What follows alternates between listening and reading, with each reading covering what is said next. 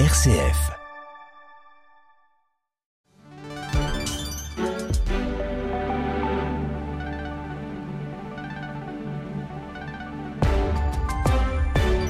RCF, il est 19h. Le journal Margot Emmerich. Bonsoir à toutes et à tous et bienvenue dans cette édition du 19h. Au sommaire, ce soir, nous revenons sur le grand projet culturel d'Emmanuel Macron. Le président a inauguré sa cité de la langue française, mais pour quelle vision du français, c'est ce que nous verrons au début de ce journal. Le droit à l'avortement bientôt inscrit dans la Constitution, c'était une étape symbolique très attendue par les mouvements féministes. D'autres dénoncent une manœuvre purement politique. Au Proche-Orient, le Liban, à son tour fragilisé par le conflit entre Israël et le Hamas. La montée des tensions à la frontière fait craindre un embrasement régional du conflit. Et puis du football sur le devant de la scène au lendemain des violences commises avant le match entre l'OM et l'Olympique lyonnais. La ministre des Sports appelle les clubs à assumer la responsabilité des supporters.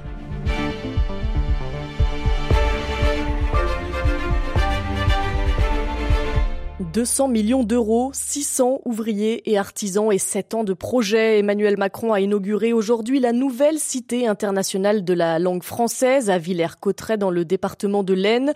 C'est le deuxième projet culturel le plus onéreux de l'État après le chantier de Notre-Dame de Paris. Un projet que l'Élysée présente comme le nouveau cœur battant de la francophonie et un lieu également très symbolique pour Emmanuel Macron puisque c'est là que François Ier avait signé en 1539 l'ordonnance imposant le français dans certains textes juridiques. Un épisode que le récit national présente aujourd'hui comme un moment fondateur de notre État-nation. Mais cette lecture est contestée par certains chercheurs qui dénoncent à travers la création de ce château de la francophonie une preuve de plus de l'autoritarisme de la langue française, Baptiste Madinier. À travers cette cité de la langue française, pourtant, il s'agit bien de prendre le français dans toute sa diversité.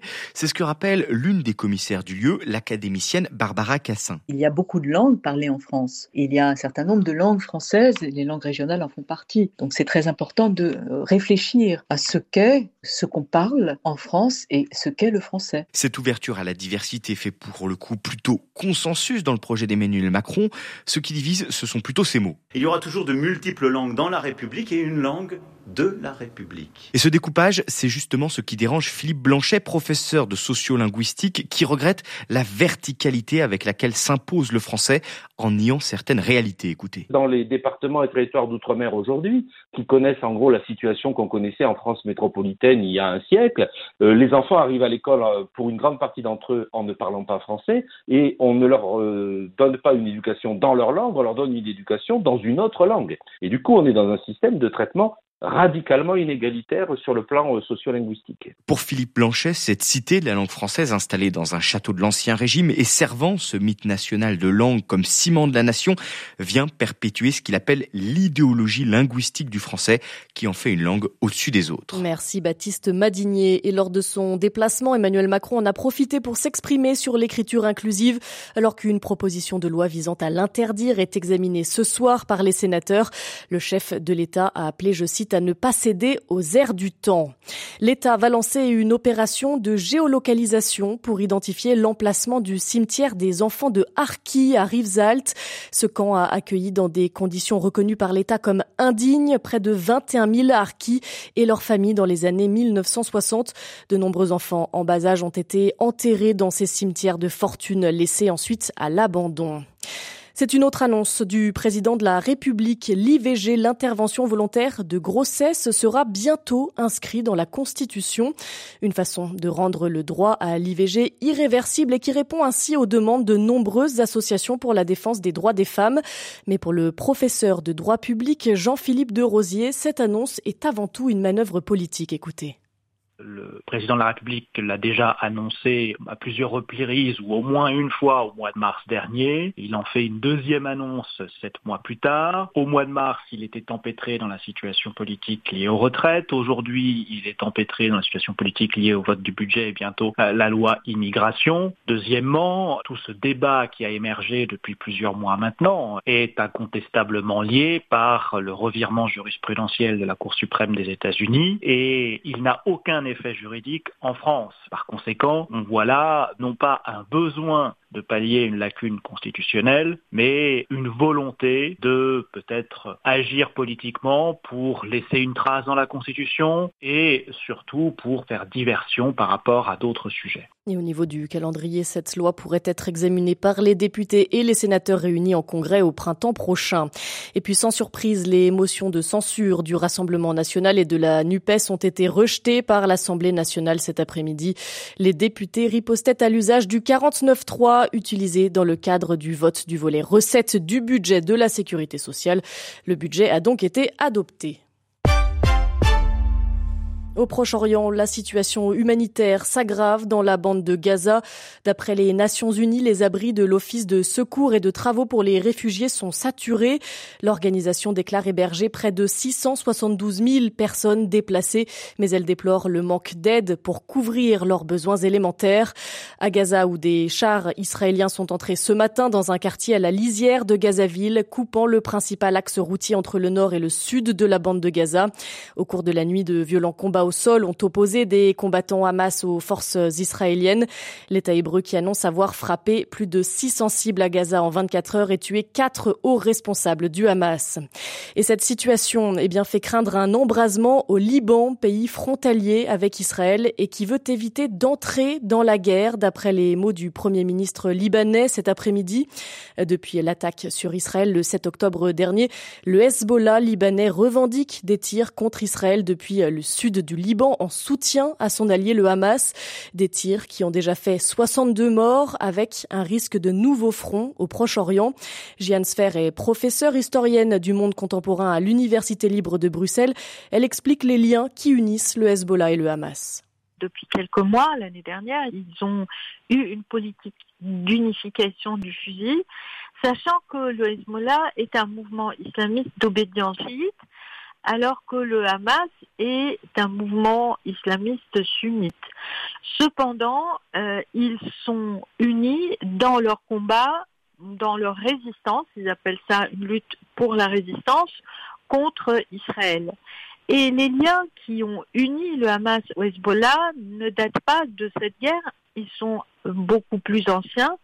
Ils datent des premiers échanges de prisonniers dans les années 90 et des premiers échanges de savoir-faire dans euh, la manière de combattre hein, dans la guérilla euh, que le Hezbollah va transmettre au Hamas.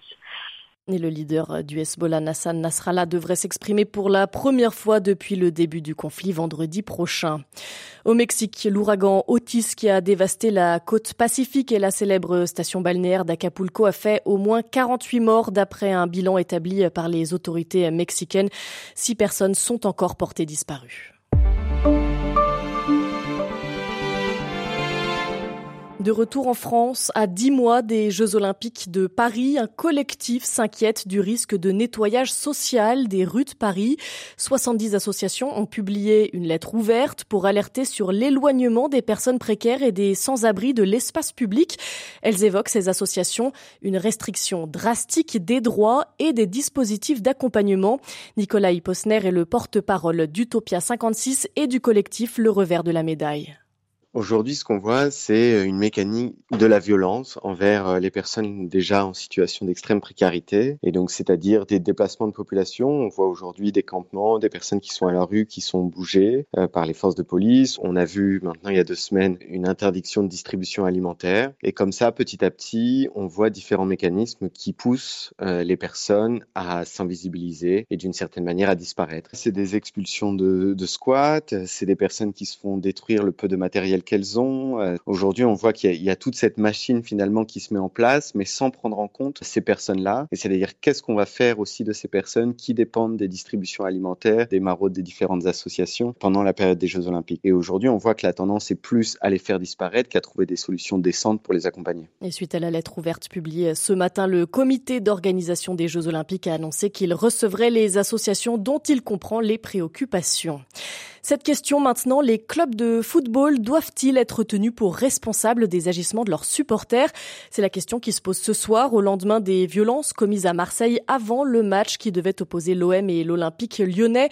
Le quart des joueurs de l'OL a été caillassé aux abords du stade et l'entraîneur Fabio Grosso blessé au visage suite à l'explosion de la vitre du car.